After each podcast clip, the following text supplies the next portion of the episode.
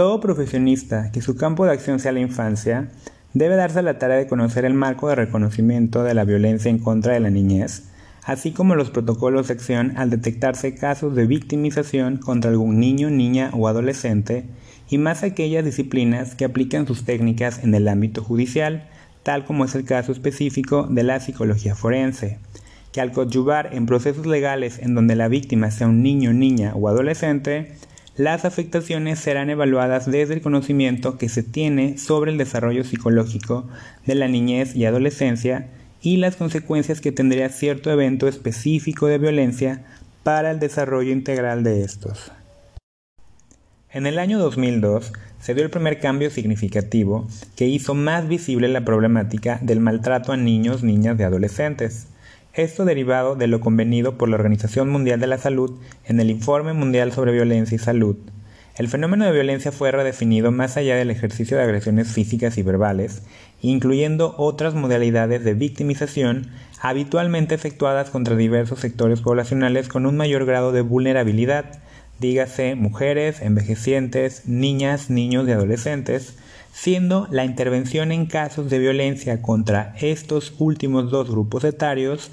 las que se abordará desde mi óptica como psicólogo forense.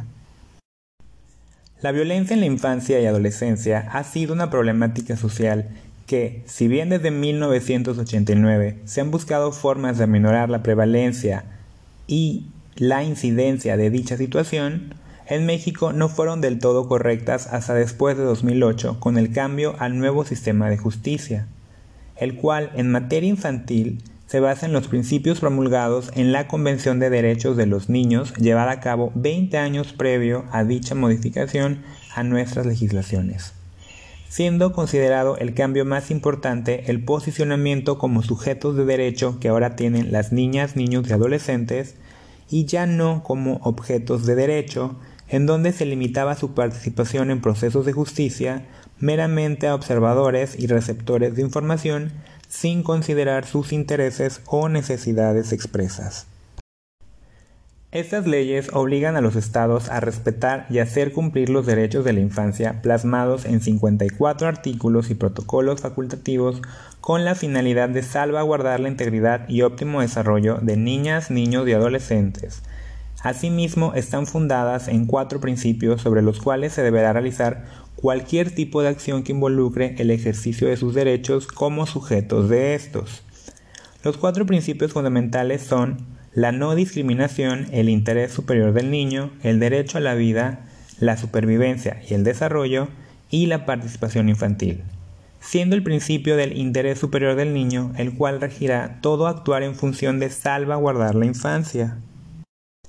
En ese principio se busca que, mediante un conjunto de acciones y procesos, se garantice un desarrollo integral y una vida digna, así como las condiciones materiales y afectivas que les permitan vivir plenamente y alcanzar el máximo de bienestar posible. Y si la familia de manera consciente o inconsciente no pudiera satisfacer las necesidades citadas, sin prejuicios por situación de pobreza, cabe aclarar, el Estado tendrá la obligación de buscar redes de apoyo dentro de su familia extendida y solo en los casos donde no se encuentre un familiar o cercano apto para hacer valer sus derechos, el Estado deberá fungir como responsable del niño, niña o adolescente. Considerando lo anterior mencionado, conjunto al concepto de violencia que contempla todo acto intencionado o no que atenta contra la integridad de una persona,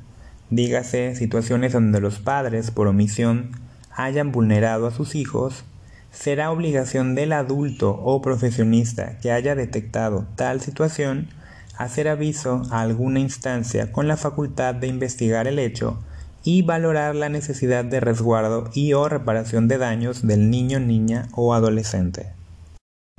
Y es en este momento donde la psicología forense adquiere relevancia como coadyuvante del proceso judicial al que se le vinculará la situación de maltrato denunciada. Y una vez que la instancia jurisdiccional emita la orden y se aperture el caso, serán tres las funciones que tendrá el psicólogo o psicóloga que intervengan en el ámbito forense o legal. El primero, acompañamiento procesal, el segundo intervención pericial y el tercero reporte clínico u opinión especializada. Es importante señalar que ninguna de estas tres tareas son procesos terapéuticos. La labor de la psicología forense discrepa de lo que habitualmente se hace desde el enfoque clínico. En cada una de estas actividades, el psicólogo o psicóloga forense intervendrá desde sus conocimientos sobre el comportamiento humano y el desarrollo de la infancia y adolescencia, en respuesta a lo solicitado por la autoridad que lleve el caso. Todo lo que se haya pedido, así como lo que se haya percibido desde la perspectiva del psicólogo, deberá ser informado por escrito y empleando un lenguaje técnico pero comprensible para abogados. Habrá situaciones en donde lo requerido por el juzgador atente contra la integridad o redignificación de la víctima, o inclusive revictimice al niño, niña o adolescente. En este sentido, será obligación del psicólogo informarle al respecto y enfatizar en las consecuencias que esto tendría en su desarrollo psicológico, siendo esto una de las principales tareas, el ofrecer un contexto de seguridad a la niña, niño o adolescente, partícipe en un proceso de justicia, en el que se le proteja de procedimientos tendientes a revictimizarle y que sentirse en confianza con la autoridad pueda expresarse sin temor a que no se le crea una vez ya confirmadas sus percepciones ante el hecho vivido. La finalidad de la participación de niños, niñas y adolescentes en el proceso de justicia, además de la confirmación de la percepción que tendrá sobre el hecho y sobre sí mismo como víctima libre de cualquier culpa que pudiera haber depositado el victimario en su persona, también lo será el que pueda romper el secreto de la situación de violencia u omisión a la que ha sido expuesto frente a la autoridad siempre y cuando el psicólogo acompañante considere que su estado emocional es el adecuado para ser presentado ante el juez. De lo más importante que el psicólogo o psicóloga deberá considerar es que cada víctima de un evento de violencia manifestará de manera diferente el trauma, derivado del acto u omisión. Esto principalmente porque, en la gran mayoría de los casos de violencia infantil, el victimario suele ser un adulto perteneciente o cercano al núcleo familiar, y dado el vínculo filial, en caso de progenitores y tutores, difícilmente los niños, niñas y adolescentes percibirán a sus padres como agresores y más difícil el que puedan hablar de ello ante una autoridad. A manera de conclusión, me gustaría enfatizar que no todo niño o niña que haya vivido un evento traumático manifestará sintomatología de estrés postraumático, lo cual sería la hipótesis clínica que desde este enfoque clínico se buscaría confirmar. Sin embargo, dada la subjetividad que representa el hecho vivido para la víctima de maltrato, serán otros los indicadores que se deberán considerar, desde afectaciones observables en su desarrollo físico y motriz, así como sintomatología relacionada con otras psicopatologías con cierta prevalencia en la niñez, cuya etiología podría ser relacionable con el evento sufrido.